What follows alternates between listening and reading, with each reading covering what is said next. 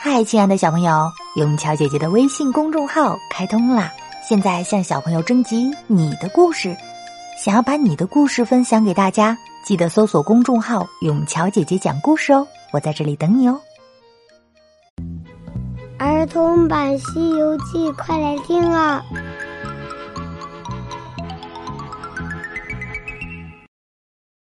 西游记》第三集：悟空的七十二变。我们上集说到，悟空把师傅给气走了。师傅临走之前呀，打了悟空三下。悟空立刻明白了师傅的意思。吃过晚饭，悟空躺在床上，翻来覆去，心神不宁。等到了三更的时候，他偷偷的看了看，众位师兄都已经睡着了，他便。轻手轻脚的穿上衣服，来到了祖师住的那栋房子的后门外边。只见那扇门半开着，悟空的心里忍不住一阵欢喜。他轻轻的推门走了进去，见祖师正身子朝里，侧着身子躺在床上睡觉。悟空不敢惊动他。只好轻轻的跪在床前，静静的等候。不一会儿，师傅就醒了过来，见到悟空跪在地上，他问道：“你不好好睡觉，跑到我这里来干什么？”是师傅叫弟子来的。我什么时候让你来了？悟空不慌不忙的回答：“师傅。”打了弟子三下，背着手走进屋里，关上中门，就是叫我三更时分的时候从后门进来，好传道给我。所以弟子大胆前来。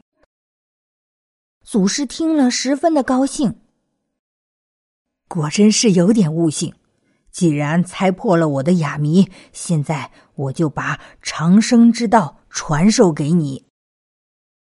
悟空跪在床前。凝神恭听，把师傅传授的口诀牢牢的记在了心里。再三拜谢了师傅之后呀，就从原来的路又悄悄的回去了。就这样，又过了三年，祖师又登坛说法，讲到一半的时候，突然把悟空叫到面前，问道：“悟空，近来修炼的怎么样？”弟子经过了几年的苦修，已初通法性，根源也渐渐的牢固扎实了。祖师点点头，随后又提醒悟空要注意三灾利害。这个三灾利害是什么呢？悟空可不明白。原来呀，三灾利害是得道之人特有的非常之灾。得道之人虽然能够长生不老，但是五百年后天就要降雷灾来打他；再过五百年，天又要降火灾来烧他。这两灾都躲过去之后，再过五百年，还要有风灾来吹他。这三灾有哪一灾躲不过去，当场就没命了。只有躲过了这三灾，才能真正的长生不老。悟空听了之后，吓得毛骨悚然，赶紧恳求祖师传授一种可以躲避三灾的方法。祖师就说道：“他有天罡三十六种变化和地煞七十二种变化，都能躲避三灾。”问悟空想学哪一种？悟空想也不想的就选择了多的那种。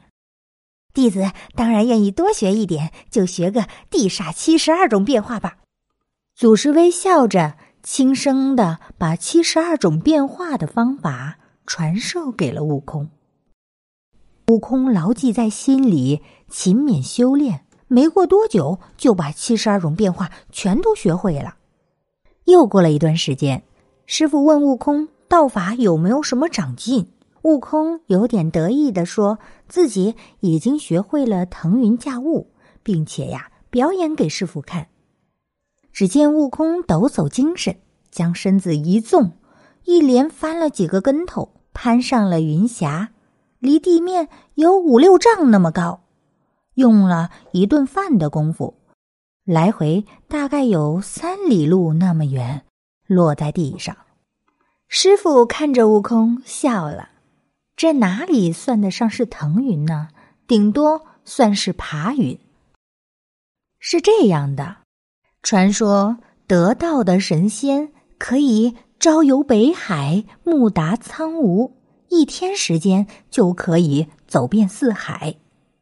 悟空用了半天的时间，三里路都不到，甚至连爬云都算不上呢。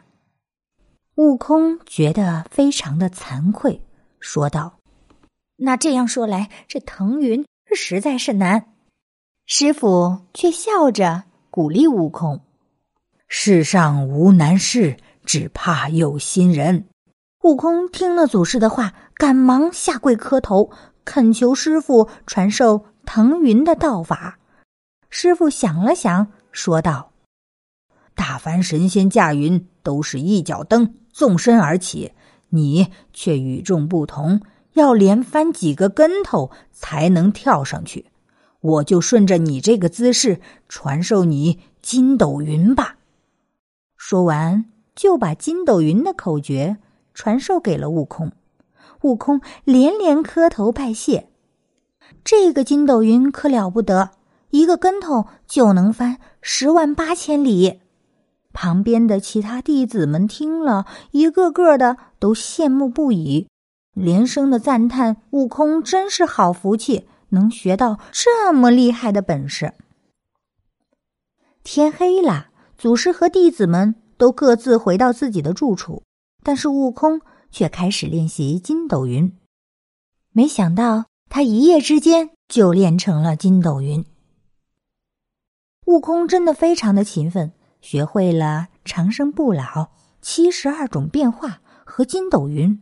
可是接下来发生的一件事，却让悟空再也没有办法跟着祖师学本领了。那到底发生了什么呢？咱们下集接着讲。